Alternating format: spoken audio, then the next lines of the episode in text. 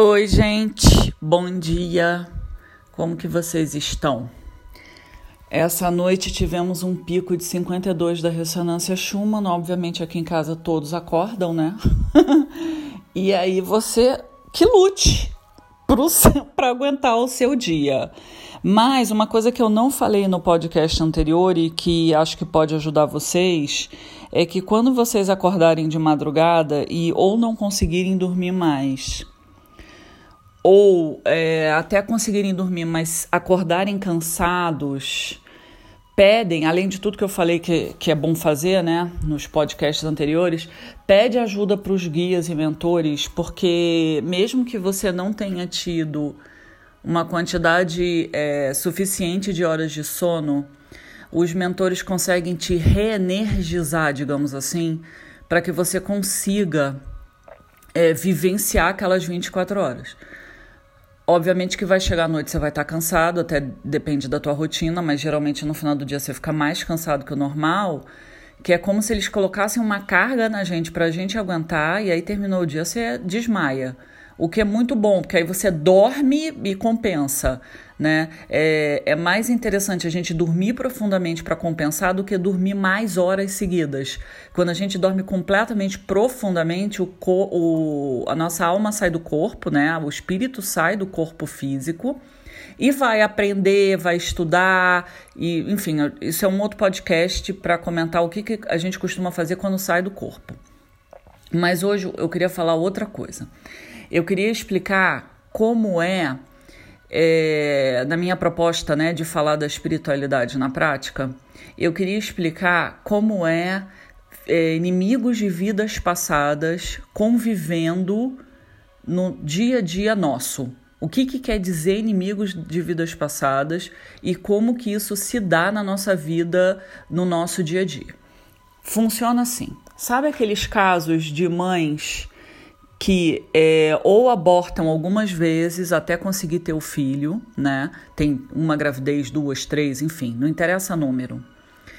É, ou aquelas mulheres que conseguem engravidar de primeira, seguram o bebê, só que vai chegando numa fase da gestação que a mulher tem que ficar deitada, porque senão não vai conseguir segurar a criança ou mulheres que passam extremamente mal, mas não é aquele enjoo normal da gravidez e os revertérios normais. Eu estou falando de casos excepcionais de mulheres que passam muito mal na, na gravidez e tem N tipos de problemas.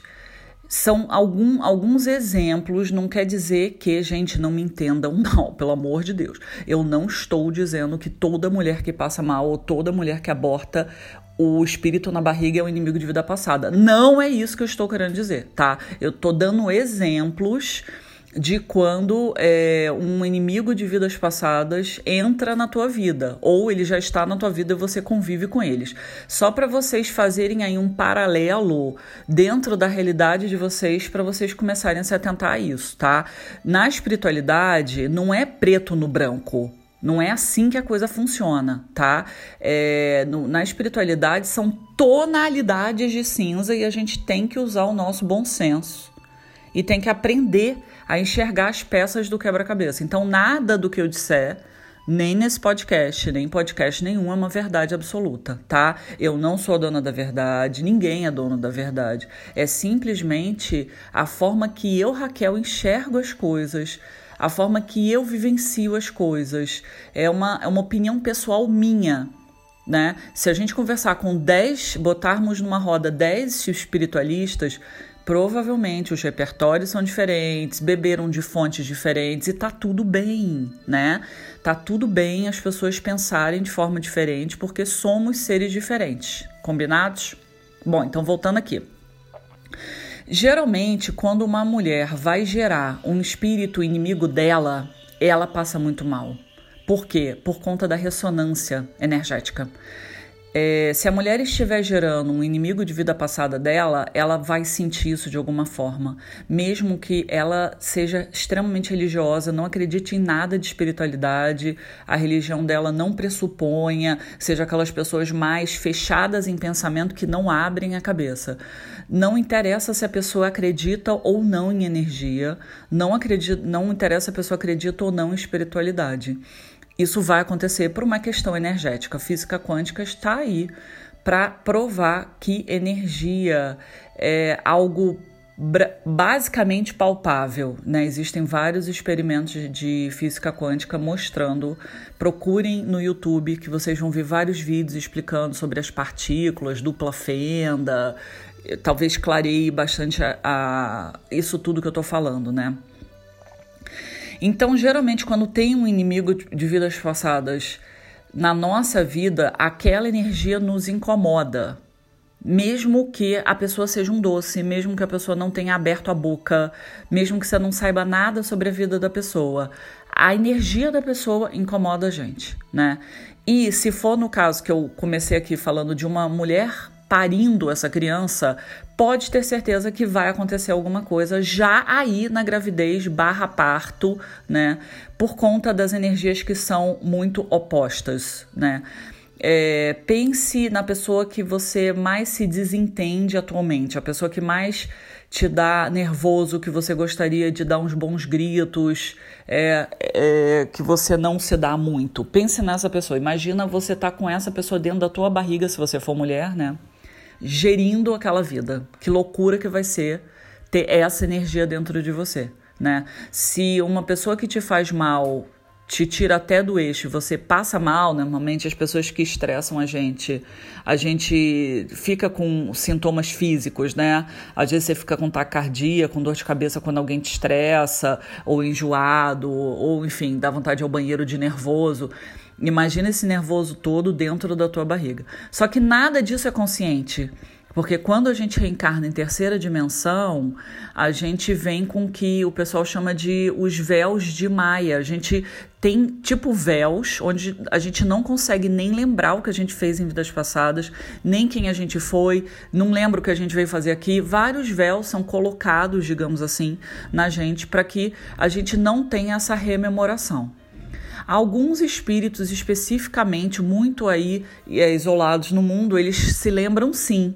Vocês já ouviram na internet crianças que se lembram quem eram os pais, crianças bem pequenas que já tocam piano super bem, crianças que sabem falar de vidas passadas delas, reconhecem almas. Isso é uma coisa muito esporádica.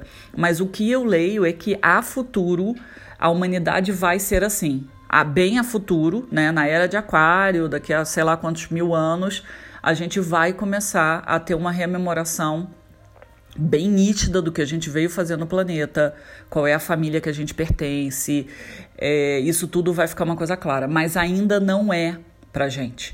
Então, voltando ao assunto de inimigos de vidas passadas, isso é muito sério, porque geralmente esses inimigos eles estão muito próximos a gente, seja no trabalho, seja na família, seja como seus vizinhos.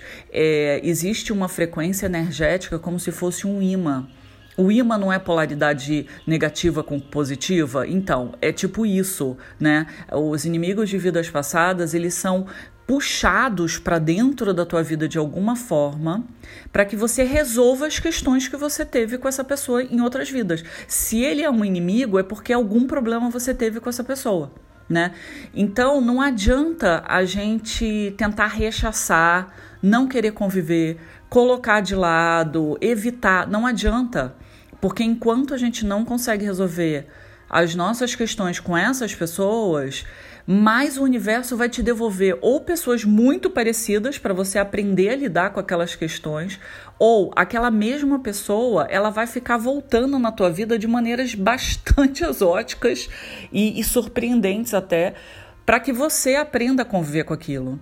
Porque o que se dizia até começar essa pandemia é sobre os ciclos kármicos, o que a gente não resolve aqui, a gente vai voltar em próximas vidas com as mesmas pessoas até que a gente consiga resolver. ou não exatamente com os mesmos espíritos, mas os espíritos da mesma mônada, ou pessoas cuja energia é muito parecida, para que a gente aprenda a conviver com aquela energia, e, e, assim vai, né? Então, de uma forma geral, eu sei que não dá para ser Madre Teresa de Calcutá, né? Entubar tudo, ser bonzinho, fingir que não tá vendo o tempo inteiro, né? Porque um ser consciente espiritualizado, ele não necessariamente é, é bonzinho e passivo. Existe muita confusão em relação ao que é ser uma pessoa espiritualizada, né? Uma pessoa consciente. Eu vou até gravar, não sei se hoje vai dar tempo, mas hoje eu estava com uma ideia de gravar uns três podcasts de uma vez, com várias coisas que me pediram que a espiritualidade pediu para eu falar. Mas deixa eu ver quanto tempo tem esse podcast. Já tem 10 minutos. Eu gosto de fazer podcast mais ou menos com 10, 15 minutos no máximo. É, ficou claro para vocês o que, que é um inimigo de vida passada? É alguém que a gente teve algum tipo de confronto em alguma vida passada ou em mais de alguma vida, né? Lembra que até algum tempo atrás na humanidade era normal as pessoas se matarem. As pessoas viviam em guerras, era normal isso, né? É, depois é que a gente foi se aprimorando, digamos, né? E a gente começou a entender que olho por olho, dente por dente, não é a solução da humanidade. Então, quanto mais a humanidade anda para frente, evolui, ela entende que não adianta ficar matando, né? É, as pessoas para conseguir o que a gente quer. Existem maneiras é, mais evoluídas, entre aspas, né? Aliás, ser evoluído é uma coisa, é uma palavra que me incomoda porque essa denominação ela é muito polarizada, justamente porque a gente está no mundo muito polarizado e eu estou batalhando. Uma das coisas que eu sempre falo é a gente tentar cortar um pouco essa polaridade, porque isso também não leva ninguém a nada. Muito pelo contrário, a gente acaba escorregando no discurso do ódio e o discurso do ódio não é o discurso da luz, né? Então, meus amores, sempre que a gente tiver pessoas desafiadoras na nossa vida e todo mundo tem, tá? Todo mundo tem esses personagens, inclusive muito provavelmente se você tem algum atrito, algum problema na tua família, é, não, provavelmente não é a primeira pessoa, não é a primeira vez que você está é, nascendo nessa nesse seio familiar.